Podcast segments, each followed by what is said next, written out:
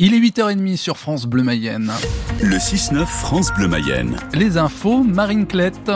Et d'abord un point sur la météo. Ça y est, on voit le ciel. Eh bien, il est gris. Oui, oui, ça va durer comme ça tout le reste de la journée. Avec des petites pluies par-ci, par-là, ça restera léger. Et des températures euh, pour les maximales entre 10 et 13 degrés cet après-midi. Le ministre de l'économie Bruno Le Maire doit résoudre une sacrée équation. D'un côté, trouver des sous, 10 milliards d'euros pour pallier la baisse de la croissance, mais de l'autre, sans augmenter les impôts.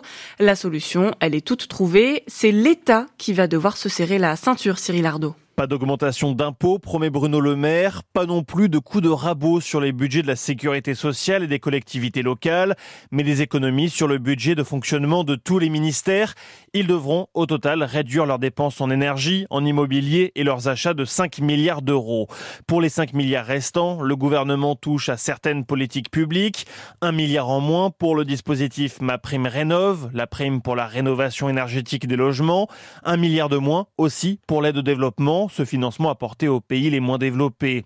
Un milliard d'économies également pour certains organismes comme le CNES, le Centre national d'études spatiales ou encore Business France. Bruno Le Maire indique au passage qu'un budget rectificatif pourrait être décidé cet été en fonction de la situation économique et du contexte géopolitique. La feuille de route a été détaillée hier soir par Bruno Le Maire dans le journal de TF1. Les réactions ne se sont pas faites attendre.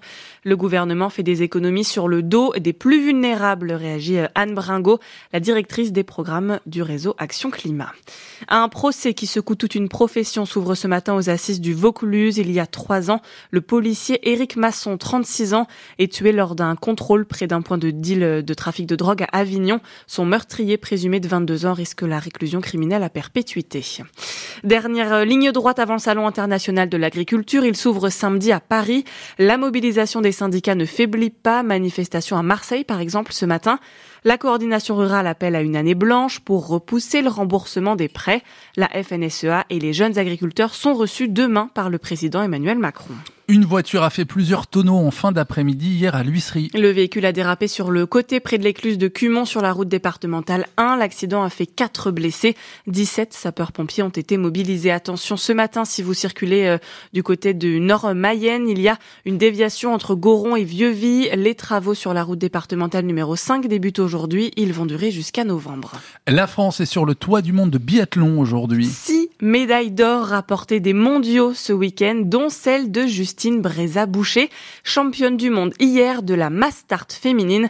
À 27 ans, c'est son euh, tout premier titre solo en carrière. J'espérais pas mieux et euh, c'était l'événement à saisir parce que presque tout était rassemblé. Des bons skis, les techniciens avaient trouvé la belle potion sous les semelles, une belle dynamique pour toute l'équipe et puis euh, une forme assez incroyable pour ma part. Il n'y avait plus qu'à mettre les balles au fond et, euh, je pense qu'il faut, faut pas passer à côté de ces belles occasions quand elles vous tendent les bras. Ça a été le soulagement à la fin de, enfin sur la 20e balle abattue et euh, je dis ouais, bon bah là ça c'est fait. Et puis derrière je pense euh, sur le dernier tour, je pense beaucoup aux autres, je pense beaucoup à ma famille, à l'équipe, à toute cette équipe là et je me dis bon bah il doit avoir un sourire de ouf et, euh, et c'est vraiment cool. Les Bleus, nos Bleus, ont raflé pas moins de 13 médailles lors de ces mondiaux. C'est tout simplement un record.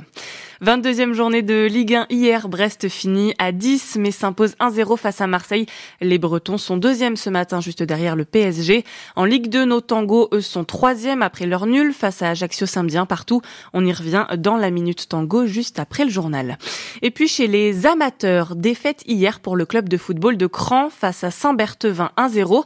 À la buvette, pour euh, remonter le moral des troupes, il y avait évidemment Marie-France et Didier Degnaud. Ça fait pas moins de 40 ans que le couple gère bénévolement l'intendance du club.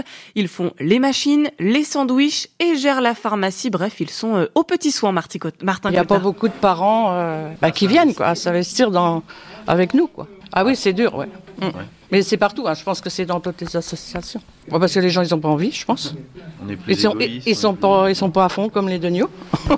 vous, vous êtes à fond Ah oui, nous, oui. oui, bah, oui. Moi, j'aime le foot. Oui.